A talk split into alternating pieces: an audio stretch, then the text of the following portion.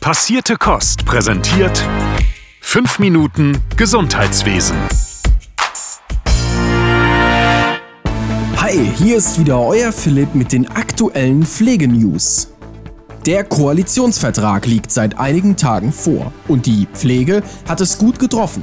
Das sagt zumindest der Deutsche Pflegerat. Laut dem Verband sei der Koalitionsvertrag ein Meilenstein in der Pflege. Christine Pfogler, Präsidentin des Deutschen Pflegerats, erklärt, die Themen der Pflege und vor allem der Profession Pflege werden im Bereich Pflege und Gesundheit an erster Stelle gesetzt. Die künftige Koalition hat somit erkannt, dass es die Verbesserungen der Arbeitsbedingungen sind, die entscheidend dafür sind, ob es künftig die nötige Zahl an Mitarbeiterinnen und Mitarbeitern in der Pflege gibt. So sieht die Ampelkoalition vor, die Pflegeassistenzausbildung bundesweit zu vereinheitlichen und die akademische Pflegeausbildung bis hin zu einer Ausbildungsvergütung zu stärken. Vogler betont, dass viele der jetzt im Koalitionsvertrag festgehaltenen Punkte langjährige Forderungen des deutschen Pflegerats seien. Anderer Meinung dazu ist der Verband Deutscher Alten- und Behindertenhilfe. Bundesgeschäftsführer Thomas Knieling sagt, die Pläne der Ampelregierung geben keine Antwort auf die zentrale Herausforderung, auch in Zukunft die flächendeckende Verfügbarkeit professioneller Pflegeleistungen zu sichern. Doch die flächendeckende Verfügbarkeit von Pflegekräften ist weiterhin ein Problem. Das belegen wieder aktuelle Zahlen.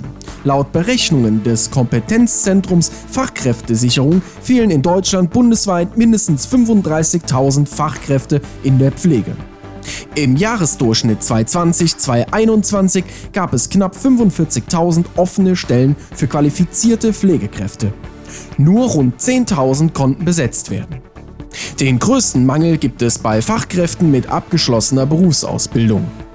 Altenpflegerinnen und Krankenpfleger waren damit die Berufe mit den durchschnittlich größten Fachkräftelücken bundesweit. Die Barmer Krankenkasse hat dazu Zahlen für die Zukunft herausgegeben. Bis zum Jahr 2030 sollen bei konservativen Annahmen mehr als 180.000 Pflegekräfte fehlen auch weil es mit dann insgesamt rund 6 Millionen Pflegebedürftigen über eine Million Betroffene mehr geben wird als bisher angenommen. Laut der Krankenkasse wäre die wichtigste Maßnahme, dass die Bundesländer ihrer Pflicht nachkommen, die Investitionskosten für stationäre Pflegeeinrichtungen zu übernehmen. Dadurch würde bereits eine Entlastung bei den Eigenanteilen der Pflegebedürftigen erreicht werden. Aus dem Barmer Pflegereport geht außerdem hervor, dass in weniger als zehn Jahren knapp drei Millionen Pflegebedürftige ausschließlich von ihren Angehörigen gepflegt und damit rund 630.000 mehr als im Jahr 2020 werden. Zudem wird es insgesamt eine Million Menschen vollstationär und 1,17 Millionen durch ambulante Pflegedienste versorgte Menschen geben. Um diese Pflegekräftelücke zu schließen, schlägt die Linke vor, Pflegerückkehrerinnen und Rückkehrern mindestens 10.000 Euro als Prämie zu zahlen. Teil eines solchen Notprogramms müsse eine bundesweit koordinierte Rückholaktion für Ex-Pflegekräfte sein, sowie eine fünfstellige steuerfreie Rückkehrprämie, die auch an die aktuellen Pflegekräfte als Bonus ausgezahlt werden müsse. So äußerte sich linken Fraktionschef Dietmar Bartsch in einem Interview.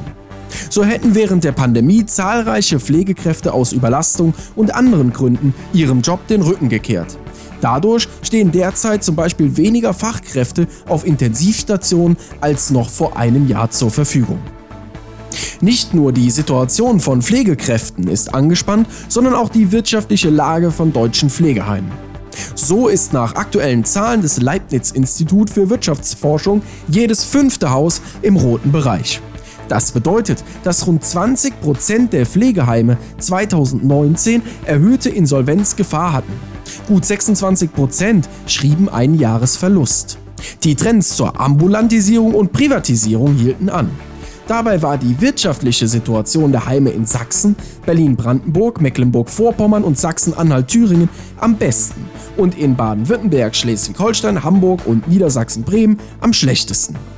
Datengrundlage des Pflegeheim Rating Report 2022 sind 427 Jahresabschlüsse aus den Jahren 2014 bis 2019. Sie umfassen insgesamt 2113 Pflegeheime.